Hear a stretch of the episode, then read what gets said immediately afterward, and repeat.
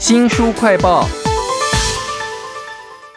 你有没有减肥很多次都失败的经验哈？那这一次呢，有一个新的方法，是一个美国的营养师海丽所设计的二十八天菜单哦，它都是原形食物。要自己采买、自己煮哈，但不用担心。为您介绍这本书呢，越吃越瘦，在地厨房啊，从采买到简化，从烹调的秘诀到一次搞定好几天的菜哈，都在这本书当中。为您请到脸书粉专“越吃越瘦，在地厨房”的版主之一 Jennifer，Jennifer 你好，哎你好，很感谢你啊，帮我们简化了这么麻烦的。减肥方案其实是要增加我们的这个新陈代谢了哈。它这个营养师海丽设计的启动新陈代谢的食谱有两种哈，一种是二十八天之内呢，你要瘦九公斤，还是要瘦十八公斤呢？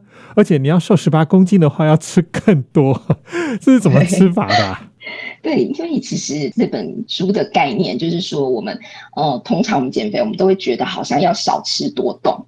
但他说，其实我们真正的关键是在身体的新陈代谢是不是有启动？那其实我们少吃，吃太少的话，身体会有一种警讯，觉得储藏粮食要开始作战了。所以反而它的概念是说，我们就是要正常的吃，甚至要吃的比平常习惯的更多，让身体觉得说啊，那我可以安心的代谢，安心的消耗。所以它这个方法有一个比较复杂，就是我们有三个阶段嘛。那的概念就是说，要把我们身体的新陈代谢给。搞混、搞乱，然后 觉得说可以很放心的燃烧脂肪，这样。其实它这二十八天，总共四周哈，每一周的七天里头，这三个阶段，每一天都要吃午餐，而且前两天、后两天跟最后这三天呢，吃的东西是不太一样的。如果是以一整周来看，二二三，大概所有原型食物都吃到了啦哈。但是前面两个两天是不能吃油的，我觉得蛮难熬的耶。其实我实际上执行，我觉得吃的时候不会特别觉得难熬，但是我觉得比较困难的是，因为很难外食。这也是为什么我们在执行这减肥法，大部分还是会需要自己下厨开火。但是我觉得这也是这个减肥法很棒的一点，就是像你刚刚说的，第一个我们吃原形食物嘛，那第二个是我们所有的营养。其实都有摄取到，对，只是我们把它分配在三个不同阶段。是啊，所以你一整周下来，其实你还是没有少了任何的营养素。那只是说，呃，它用三个阶段，我简单说明一下哈。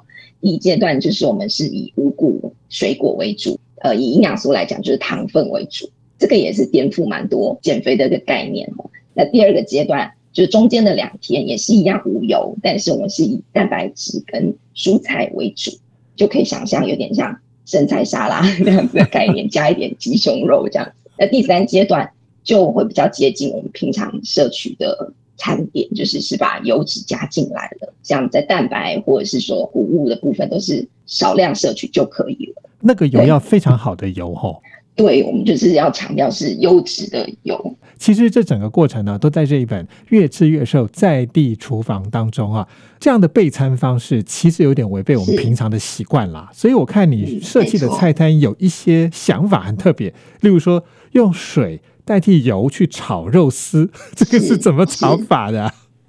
其实就是水炒。华人的大锅炒一定要高温的油去炒的那种概念哈，因为老实说我自己是不会下厨的人，所以我在执行这个方法的时候呢，我我自己的故事，然后第一轮其实是我先生帮我煮的，第二轮之后我就开始自立自强，然后开始自己下厨，然后就要忍受自己不好吃的厨艺。但是我因为我们社团卧虎藏龙，所以大家不用担心，我们这本书我们是有邀请我们很会煮的版主来帮我们设计菜。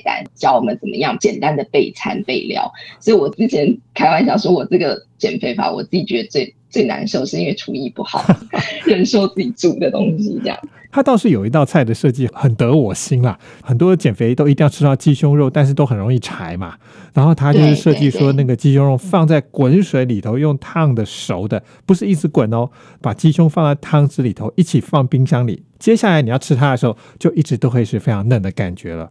哎，我觉得这一本《越吃越瘦在地厨房》，即使我们没有要实行啊，我都可以从里面学到很多烹调的技术。好了，那这个吃法其实它限制有点多，所以他一开始在采买的时候，很容易碰到各种的地雷。哎，要怎么样注意，不要买到不适当的食物啊？当然，我们书中都有一些呃秘诀提供给大家啦，就是要帮大家执行上更顺利。那我自己其实真的一开始是真的会带着书去买菜，就是看着那个这一街可以吃什么，或者是在接下来一周你可能要煮什么，在周末可能我们就要先设计好。因为有时候我们肚子一饿，就很容易随手拿身边有的东西就吃，就就破功了嘛。所以其实我们在这个二十八天，我们就很蛮鼓励大家是都先想好。然后是做好计划，那包括采买的部分，就是一起看着合格的食材来做购买，这样。像 Jennifer 是真的带了出去买，他其实有介绍一个我觉得不错的是，有一些食物是三阶都能吃的哦，那你就要好好的买这些菜，而且买的量要够哈。那在第一阶段的这两天呢，主要是碳水化合物跟水果嘛哈。水果。那我看到你们设计了一些烹调的方法，还有备餐的方法，真的是很方便。比如说那个燕麦片，我就一次做好，可以分好几天都可以吃。有没有哪一些其他的菜是可以这样处理的呢？因为其实我们蛋的处理蛮多团友有困扰，就是因为我们蛋黄本身的脂肪量比较高，但是我们又要中间两天是要吃高蛋白，所以我们很多时候会用呃只有蛋白而不要蛋黄，所以大家就很困扰说，哎，那我这么多蛋黄我要怎么办？这样有的就会建议说，其实外面有市售那种一罐是蛋白液，单纯就是只有蛋白。那我们在烹调上就很方便，你也不用担心说那个蛋黄我要怎么处理它，我是我丢到哪里。还有一道菜我好想吃，就是味造的味味炒饭哈，里面全部通通不是真正的饭哦，那是什么东西？对对对对对，我们是用那个花椰菜把它变成像米一样，所以其实有点在骗自己的视觉跟那个 对，但是又是营养健康的，因为它本身是菜嘛，它不是淀粉。但是又让你可以在这个时候吃到炒饭的感觉，这样哇好，还有这个西芹鸡肉丸也是万用的好东西哦，都在这本越吃越瘦的在地厨房当中啊。我想我们已经跳过了一个非常复杂的阶段，就是你三阶每两天、两天、三天到底要吃什么细节，那大家可以自己去查那个书啦。但是很多人的减肥经验一定都知道，说那几天吃到的东西，就是虽然对我健康很有帮助。但是很难吃。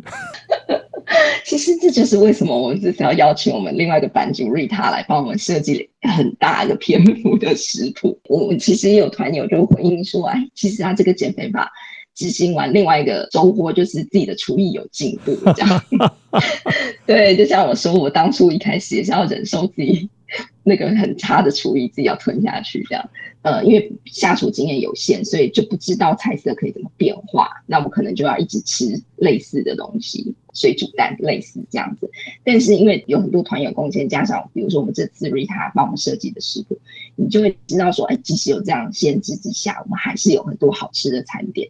就是不会让自己那么辛苦。我觉得他煎了鸡胸肉之后啊，锅子里头的油先不要倒掉，还继续炒高丽菜，高丽菜就有那个鸡肉油的味道，这个还不错哎。